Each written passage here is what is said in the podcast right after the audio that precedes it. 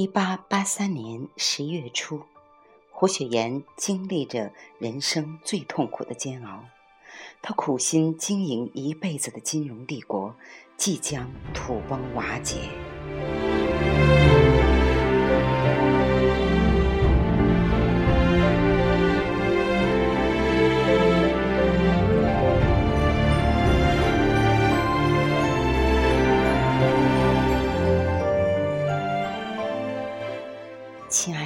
各位听友，这里是荔枝 FM 一七九五八七六，我是你的朋友李柏。今天和大家分享关于猎杀红顶商人胡雪岩的一些故事。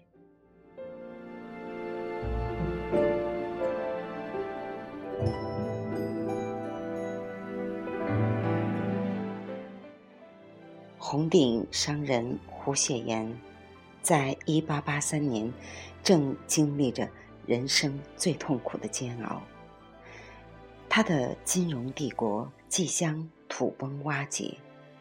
这是一个用两千万两银子打造出的超级神话。如果以粮食的购买力估算，一两银子大约相当于今天的二百元人民币。也就是说，胡雪岩的金融帝国大致拥有着四十亿的人民币的总资产。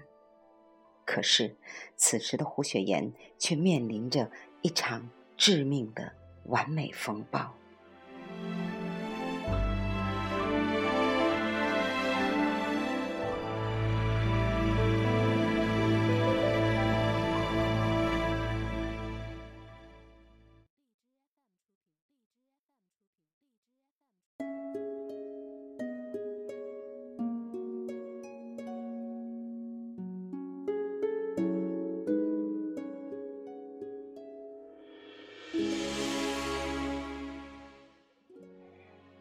月初，胡雪岩有一笔五十万两的汇丰银行的债务，必须要偿还。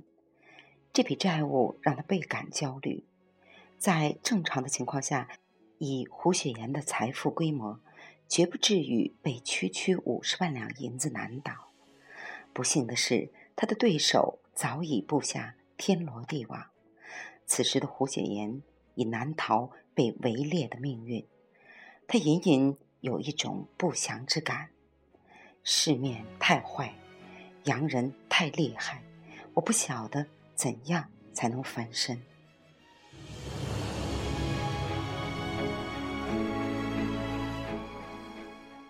胡雪岩的正面敌人就是英国的怡和洋行，此时双方正在围绕生丝生意的霸主地位展开着激烈的较量。在整个十九世纪七十年代，洋行牢牢地控制着中国生丝出口的定价权。在洋行的压迫下，生丝价格每况愈下，十年中已跌去一半。江浙一带的丝农们苦不堪言，当地的丝商们惨淡经营，高额利润尽被洋行鲸吞。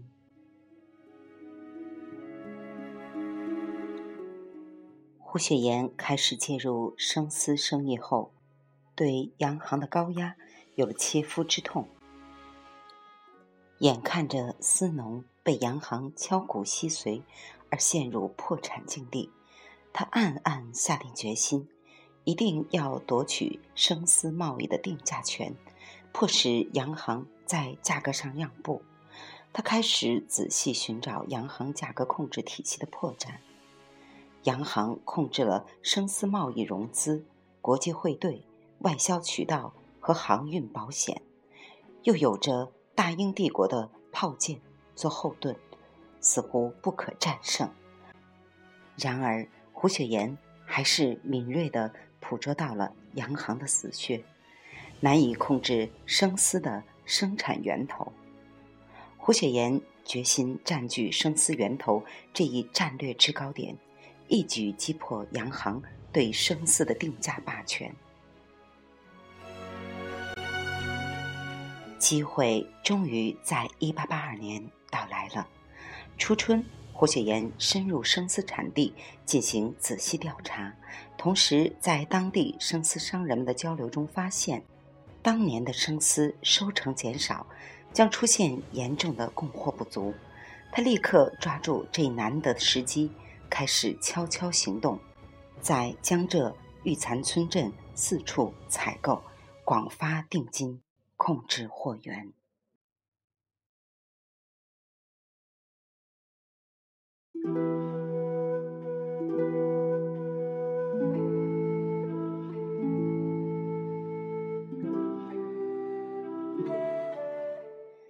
果然，市场上五月份生丝收成估计可达八万包。然而，在八月份，逐渐清楚的是，收成被多估了两万包。早已完成生丝货源控制的胡雪岩，立刻部署总攻。他动员起自己庞大的金融帝国中的每一个铜板，将上千万两白银全部投入这场中国商业史上前所未有的大决战中。到一八八二年的夏天，他共囤积了近两万包生丝，占全部货源的三分之一。为彻底控制价格，他力邀丝行同业，组成生丝价格同盟。坚持高价出售，试图一举拿下生丝的定价权。这一招果然奏效，颐和洋行们突然发现，不出更高的价钱就难以买到生丝。他们试图各个击破，但胡雪岩篱笆扎得很紧，稍微有些规模的丝商们都被知会要遵守大家约定好的报价。上等生丝。在伦敦，每包售价仅仅十六先令六便士，但上海的丝价由于胡雪岩的收购和操纵，折合英镑竟达十七先令四便士。洋行的逻辑是，自己对生丝价格有组织的打压不算操纵，而中国有组织的反抗却算操纵。这样的逻辑直到今天仍在大行其道。美国狂印美元不算操纵汇率，而中国的反制应对却被判定是操纵汇率。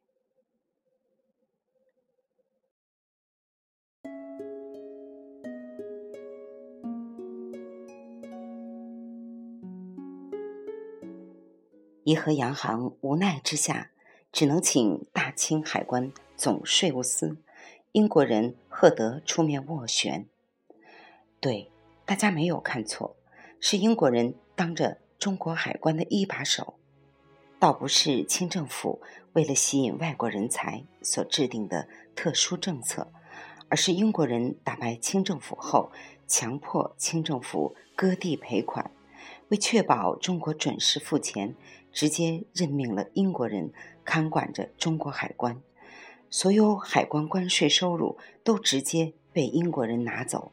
冲抵赔款。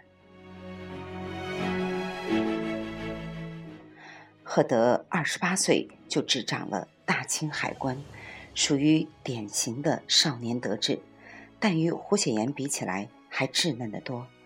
他以邀请胡雪岩合伙办私厂为诱饵，以市价以外另送佣金为条件，企图说服胡雪岩做出价格让步。不久，日本商家也登门求购，开出的价格是按照当时的市价再加一千八百万两白银。经谈判后，同意加到一千万两白银，只要胡雪岩点头，相当于今天二十亿人民币的毛利就到手了，形势一片大好。然而，胡雪岩拒绝了，他要更高的价格。就在这时，欧洲的蚕丝却见丰收，伦敦和欧洲大陆市场能够不顾中国的欠收，洋行转而寻求收购欧洲本土生丝。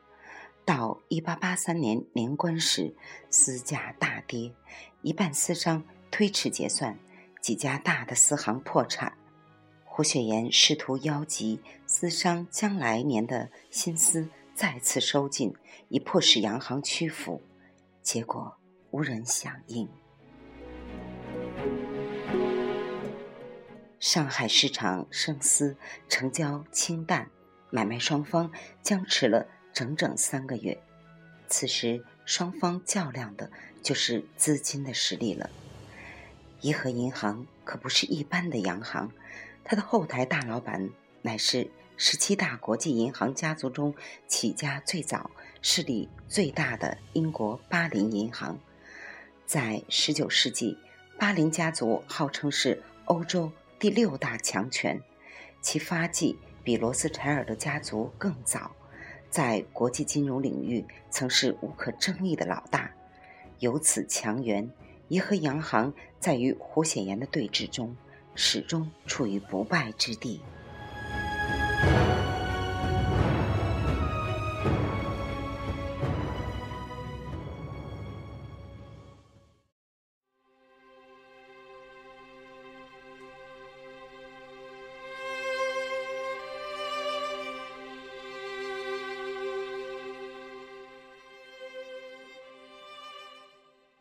胡雪岩的处境却开始不妙了。要知道，维持价格控制需要昂贵的成本，对加盟丝商的利益补偿，高价收购生丝，提高定金比例，不菲的货站费用，巨大的融资成本，运输、保险、人工全都要钱，惊人的资金占用，使得胡雪岩的现金流出现严重的问题。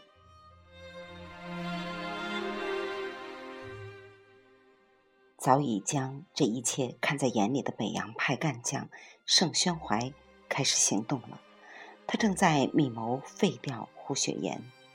胡雪岩与盛宣怀并无太深的个人恩怨，只是各为其主罢了。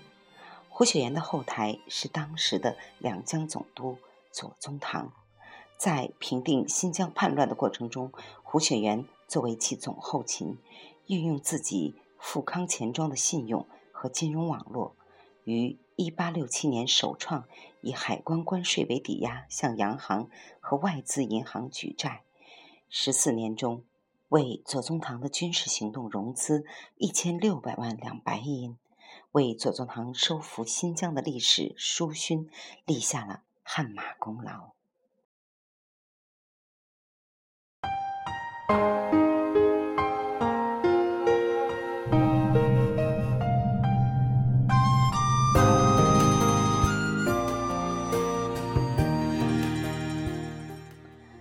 一八八三年，让他陷入绝境的五十万两汇丰银行的债务，正是他以自身信用为收复新疆的战争债务所做的担保。如果政府的钱不能准时到位，他将不得不自己掏钱垫付给汇丰银行。盛宣怀的后台自然是北洋大臣李鸿章。李鸿章与左宗棠的矛盾。天下皆知，十九世纪六七十年代，中国出现了严重的边疆危机。中国的西北方向，中亚的阿古柏利用当时中国西北地区的民族与宗教矛盾，在英俄等列强的支持下，侵入新疆，成立了所谓的浩瀚国。不久，俄国军队占领边防重镇伊犁。西北塞防形势危如累卵，同时在中国的东南方向，日本又挑起了侵略台湾地区的严重事端，中日之间的战事一触即发。太平天国十四年战争之后，清朝府库一贫如洗，国家财政已无力同时打赢两场战争。可是李鸿章所代表的海防派主张强化海军。为优先要务，为此不惜放弃新疆；而左宗棠坚持塞防绝不可废，应该毫不犹豫地对新疆叛乱进行武力征伐。双方矛盾的焦点就是筹饷问题。如果朝廷决定海防优先，则巨额的资金将流进北洋派的势力范围，而确立塞防国策。则左宗棠必然势力大涨。这是一场关乎国家利益和个人利益的尖锐较量。七丈后突围，百官辞退，人偶压生眉，煮酒求醉，万顷岁，青重葵，画上描好的峨眉，老挂在红尘纷飞。最终。左宗棠胜利收复新疆全境，其声望与地位一时压倒了李鸿章。此时，中法战争又阴云密布，左宗棠再次主战，李鸿章再度主和。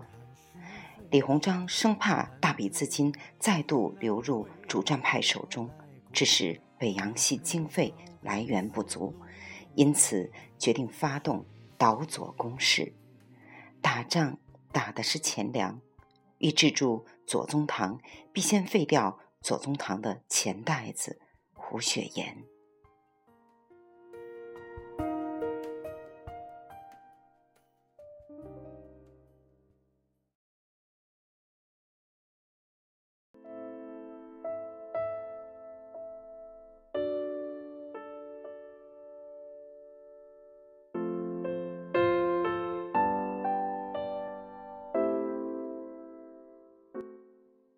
盛宣怀要彻底搞垮胡雪岩，并不是件简单的事。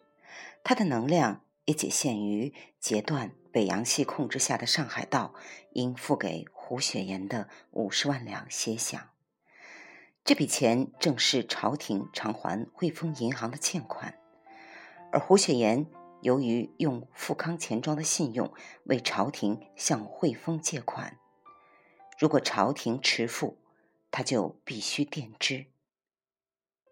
不过，胡雪岩毕竟是玩金融的，身在上海的资本市场中心，无论是向汇丰银行提出贷款展期，还是向其他外国银行拆票，或者向上海钱庄票号同业拆借，亦或将价值近千万的生丝进行抵押贷款。更何况，他还有上万亩的土地、庄园等不动产，以及二十多家典当铺。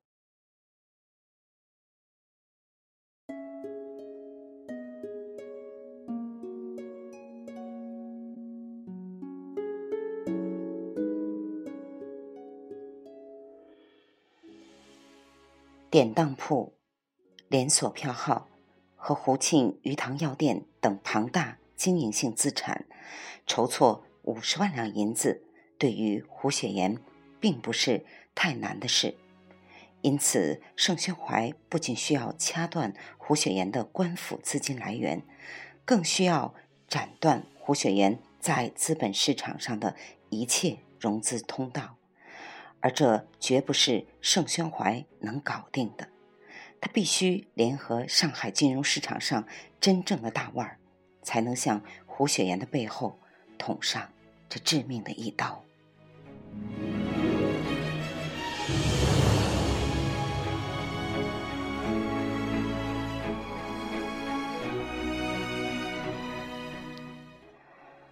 在上海，胡雪岩的信誉不错，又有主管上海的两江总督左宗棠。为靠山，平时也广交商圈的朋友，不然他也不可能组成强大的私商联盟，同洋行叫板。谁能够左右所有外国银行的决定，同时还能控制上海全部钱庄票号、典当铺的命运，让大家一起拒绝给胡显岩融资呢？这就是中国近代史上最为强大的金融买办帝国的缔造者，来自洞庭东山的习正普。他们这一圈人号称“洞庭山帮”，与国际银行家的打法一样。习家可谓相当低调，除了少数史学界人士，大多数中国人对这个名字都极为陌生。大道无形。正是他们的特点。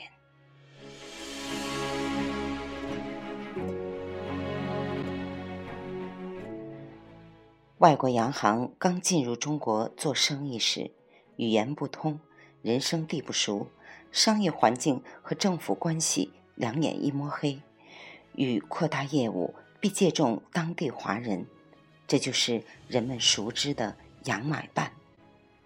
洋买办往往是以独立商人的身份与外国洋行合作，他们要向洋人缴纳高昂的保证金。担保生意亏损时以保证金赔偿，同时也享有生意的收入分成。他们为了自身的利益，为洋行的业务拓展殚精竭虑。除了结交官府、掌握政府资源，也需要广交商业圈的关系，将触角伸向社会的各个角落。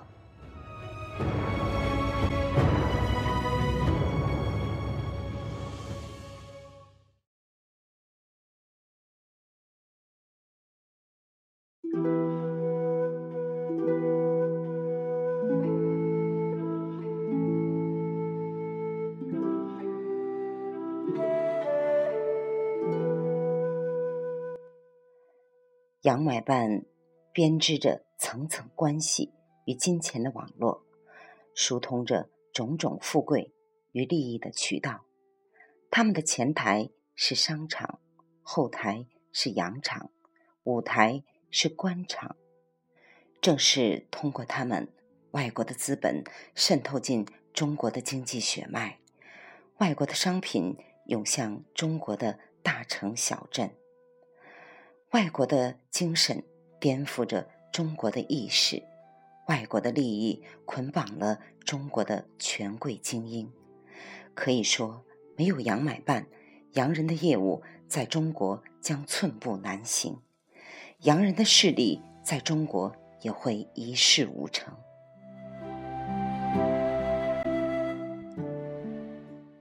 当胡雪岩领导本土的金融和商贸力量。开始向洋行发起挑战时，他不仅直接威胁到了洋行的商业利益，更威胁到了洋买办阶层的切身利益。一八七四年，习正普当上了汇丰银行的洋买办，交了两万两银子的保证金后，他买到了一张通向控制上海金融市场的快车票。习正普的能力。当然没有让汇丰银行失望。刚到汇丰，他就搞定了清政府以盐税做抵押，向汇丰进行政治借款两百万两白银的大单，年息百分之八，分十年偿还。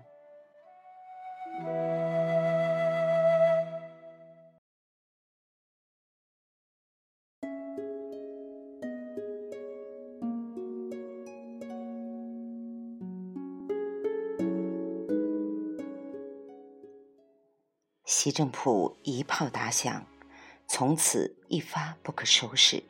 在习家的运作下，汇丰先后经历了沪宁、广九、沪杭甬、京浦、京凤、湖广等铁路贷款，从中获取了高额分成。在发行纸币方面，也成效卓著。汇丰的纸币流通堪称外国银行之最。流通范围遍及长江、珠江流域，在华南，汇丰纸币几乎代替了清政府货币的地位，成为计价流通的工具。一八九三年，洋务派知识分子郑观音在他的《盛世威严》中指出：“若今之洋商所用银票，并不由中外官吏验瞧虚实，不论多少。”为所欲为。文银商汇丰银行在澳通用支票百余万，该行已获利二百万之谱。西家为汇丰以白条占有中国实体财富立下了汗马功劳。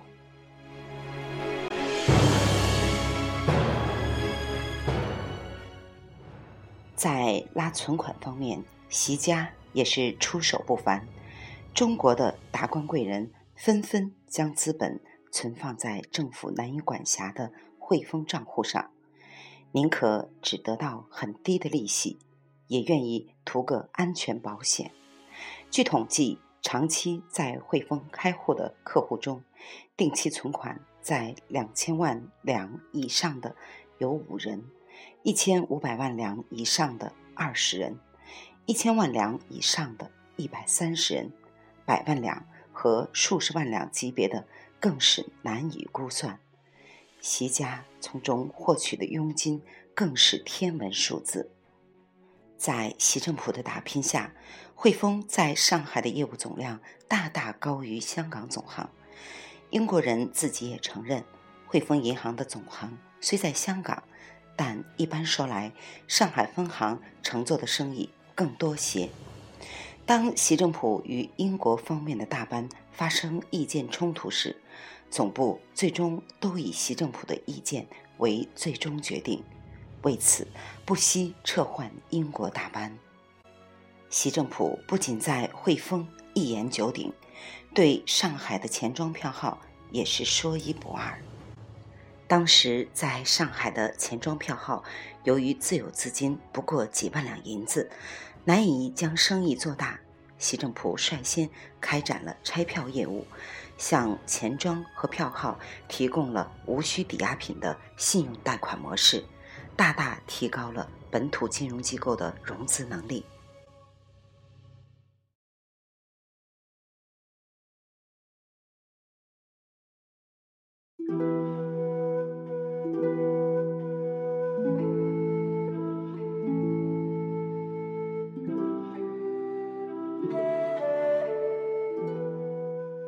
这些有实力的钱庄以自身的信用出具的远期汇票。在五到二十天的时间里，向汇丰或其他外国银行进行以庄票抵押的短期融资。这样一来，仅有七八万两银子的钱庄可以用庄票抵押给汇丰，从而借出大量资本进行商业贸易放贷，其规模可高达七八十万两。由于汇丰的存款数量巨大，且利息成本低廉。在向钱庄拆票的过程中，可以收取高额利息，从而美美的享受着存贷利差的美餐。一八七九年五月二十三日的《字林西报》报道，上海钱庄用外国银行资本做生意，已经是众所周知的事实。近三百万两的放款，竟为维持上海市面正常周转所必需的数量。当银根低于这个数字时，整个商业活动将立即受到明显影响。通过拆票业务，汇丰实际上控制了上海钱庄和票号的资金来源。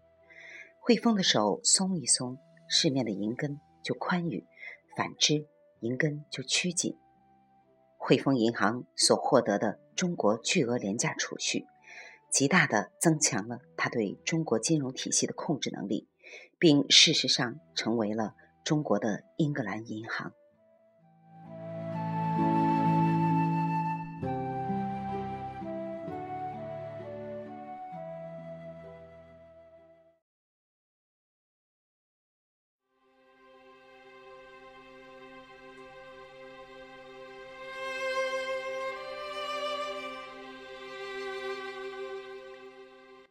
正是由于忙于汇丰控制着整个上海。乃至全国的银根松紧，而习政府又拥有着汇丰银行的贷款签字权，所以上海的钱庄业争相拉他入股，实现利益捆绑。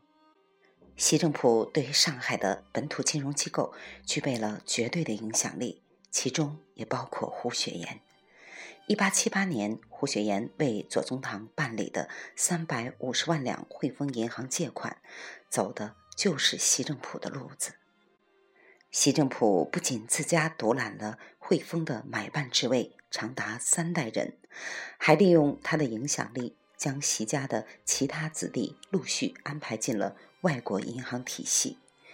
无论是英国系的麦加利、有利、德丰银行，还是法国系的东方汇理、中法工商银行、德国系的德华银行、俄国系的俄华道盛银行、比利时系的华比银行、美国系的花旗、运通、美商信记银行、日本系的横滨正金、家友银行等，皆是习家的天下。据不完全统计。一八七四年到一九四九年七十五年间，在上海先后开设的外资银行有二十余家，而习氏包揽了其中十三家的买办席位。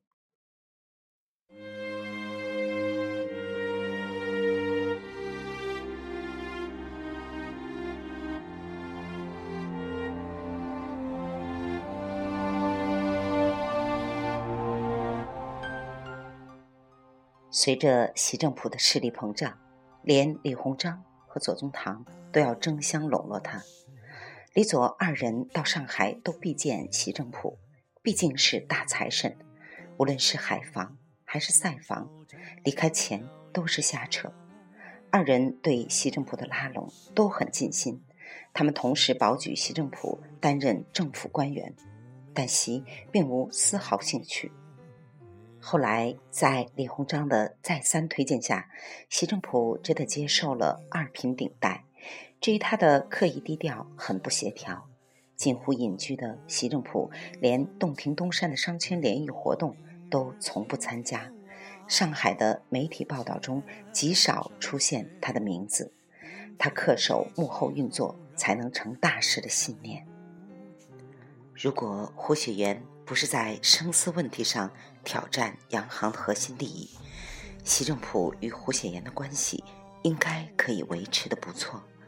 但是汇丰银行的股东们正是这些大洋行，成立汇丰的初衷就是为了洋行在殖民地拥有自己的中央银行。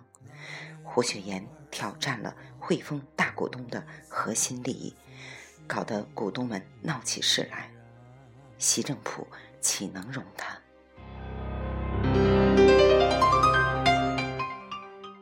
事实上，洋行们打压生丝价格、垄断定价权的背后，正是汇丰和习政府对上海乃至全国银根的操纵。据1878年8月28日《申报》记载，到19世纪70年代，外国银行对上海钱庄的拆票金额已达三百万两左右；到十九世纪九十年代，七八百万两的拆放额已习以为常，这使钱庄的资金在周转上对外国银行的依赖性越来越严重。而一旦上海银根紧缩，其效应会立刻波及全国。奇怪但并不令人意外的是，从一八七八年以来，每到中国的生丝。茶叶上市的时候，就会发生银根紧缩的怪现象。能够制造货币供应短缺，并且有明显的意图的，就是汇丰银行。维持上海正常贸易周转，大约需要三百万两银子，而汇丰经常在收购丝茶的季节猛收银根到一百万以下。一百万两以下将导致。私茶商人无法融到足够的资金，私农、茶农不得不贱价出售自己的产品，而汇丰的洋行股东们得以廉价抄底，获取暴利。每一次货币恐慌，都是以汇丰银行为首的外国银行有意收缩银根而引起的。从1878年初始，银根就处在紧张状态。以至于年底，上海钱庄为坏账所累，不服交易者达二三十家。一八七九年的货币恐慌发生在私茶上市、需款急切的五月。就在这时，经常需要三百万两资金周转的上海市面，却被外国银行收缩到只有九十万两的奇缺状态。这个数目。全然不能适应本地贸易的正常需要，但是外国银行并不到此为止，它进一步把库存银块增加到六十万两，而使事态更加复杂化。一八八三年，历史再度重演。正当胡雪岩与颐和洋行在生死大战中处于僵持不下的状态时，上海的银根一天天被收紧，大批私商斩仓出局，丝价直线下跌。九月初，上等生丝每包价格尚能维持在四百二十七两。十月跌为三百八十五两，十月初更进一步下跌至三百七十五两。此时，上海各洋行完全停止收购新丝，胡雪岩的资金链濒于崩溃。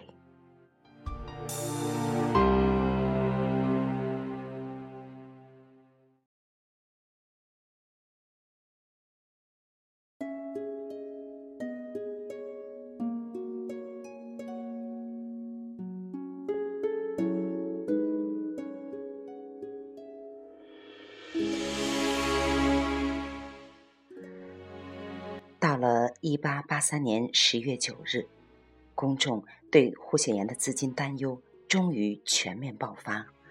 富康钱庄在杭州和上海的分号遭到挤兑，欠汇丰的五十万两白银债务到期也无法延展，而上海道恰巧没有协饷来偿还汇丰的债务，胡雪岩只好以富康钱庄仅存的家底还债。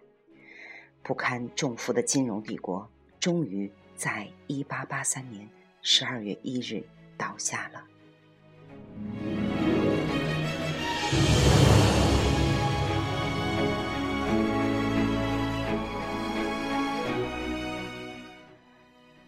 同时，胡雪岩所经营的京城、上海、镇江、宁波、福州、湖南、湖北等地的富康分号同时倒闭。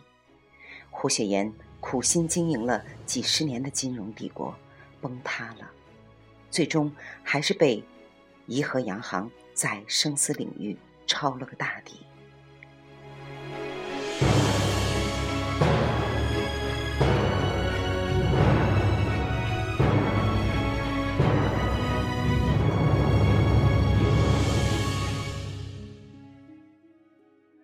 胡雪岩无法忍受洋行的压价行径，毅然起而反抗。但是，定价权的争夺背后其实是金融权力的争夺。可惜，胡雪岩至死也没有搞明白，在丧失中央银行这一金融制高点的情况下，单单依靠囤积生丝，试图在贸易上与洋行一较高下，是徒劳的。一旦银根被收紧，他的资金链将立刻陷入崩溃边缘。胡雪岩领导的这场中国本土金融力量对国际银行家的反击，最终以完败而告终。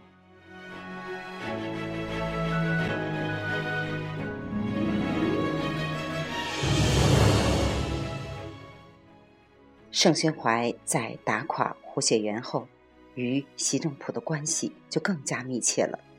他们成立了中国第一家现代银行——中国通商银行。习政府是主要的幕后支持者，两人在生意上是铁关系。在盛宣怀的账单上，令人瞩目的存在着与习政府相关的汇丰银行英镑与银账。但凡习政府的要求，盛宣怀。无不满足，习家的大量亲友纷纷被安排进盛宣怀的体系内任职，双方实现了彻底的利益互锁。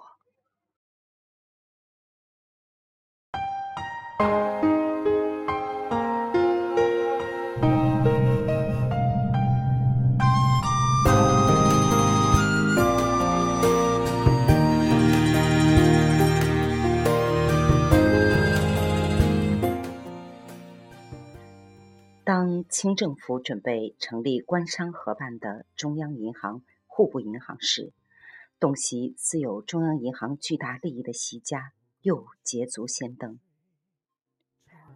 户部银行发行共四万股，其中官方认购一半，私人认购另外一半。习政府的几个儿子纷纷入股户部银行，其中仅习家长子习立功就以不同身份拥有一千三百二十股。户部银行改名大清银行时，席家安插了四个儿子在其中担任要职。大清银行改为中国银行时，席家又成为其大股东，并掌管外汇业务，成为宋子文系的同盟。国民政府中央银行成立时，席家更直接变为光谷投资人，并代表光谷参与中央银行董事会决策。同时，习家还把持着国民政府外汇管理局局长。中央造币厂厂长等要职，更代表国民政府参与筹建国际货币基金组织，并成为国民政府的代表。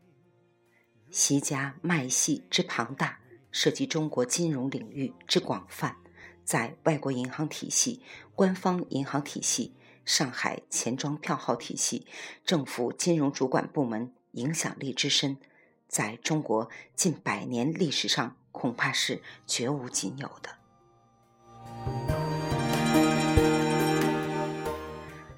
胡雪岩的失败与洋行的胜利，都是基于同样的原因，那就是谁能控制银根，谁就能取得商战的战略主动权。无论是清政府，还是以胡雪岩为代表的南方钱庄和山西票号，都没有清醒的认识到中央银行的巨大威力。当汇丰银行占据了这一地位时，整个清帝国的命运就完全被国际银行家所控制。金融不独立，则经济不能独立；经济不独立，则政治不能独立。清政府金融高边疆的沦丧，是中华民族陷入深重灾难的开端。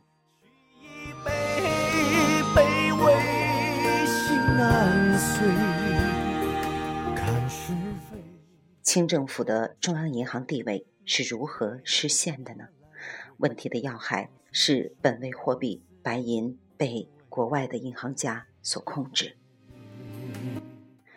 一旦本位货币动摇，金融这一国家的血液循环系统必然瘫痪，然后就是各个经济要害脏器的衰竭，国家政治与战争的免疫系统动员能力瓦解，从而。丧失反抗侵略的能力，最后就只剩任人宰割的命运了。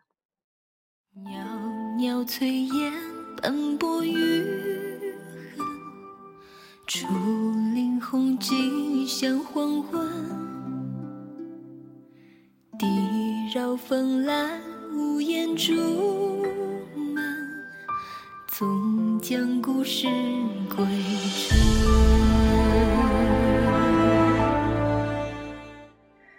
胡雪岩前半生呼风唤雨，生意红红火火，又是国家二品官员，风头一时无两。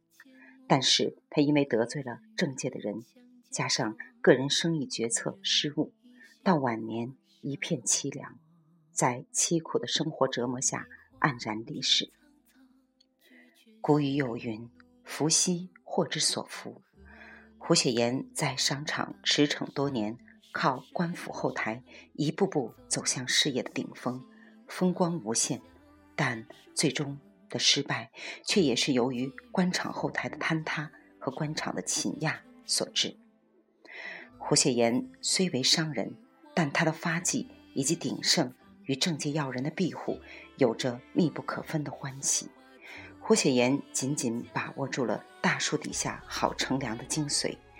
他先借助王有龄开钱庄，又以左宗棠为靠山创办胡庆余堂，为西征筹借洋款，恢复因战事而终止的牛车，为百姓、为国家做出了一定的贡献，从而一步步走向事业的巅峰。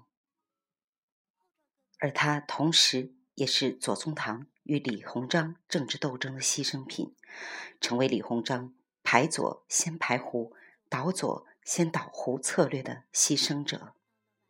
而导致胡雪岩资金链断裂的，还有号称洞庭山帮的习正普。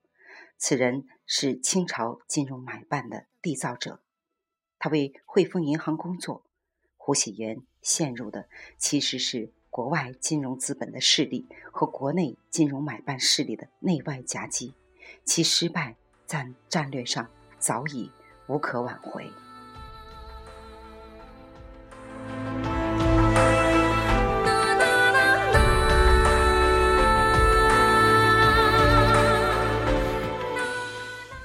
盛极一时，黯然离世。胡雪岩于光绪十一年，也就是公元一八八五年，凄凉的度过了他的晚年。